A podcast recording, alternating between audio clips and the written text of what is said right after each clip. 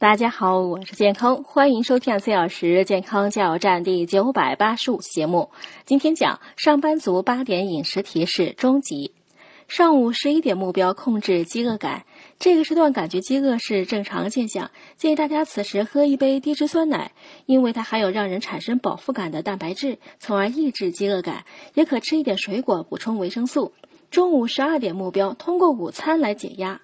如果上午的工作任务让你感到压力和焦虑，建议在午餐中摄取富含镁的绿叶蔬菜，以此放松血管和肌肉。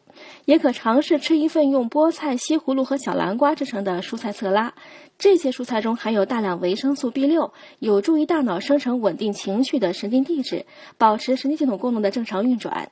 下午三点半目标击退能量衰退。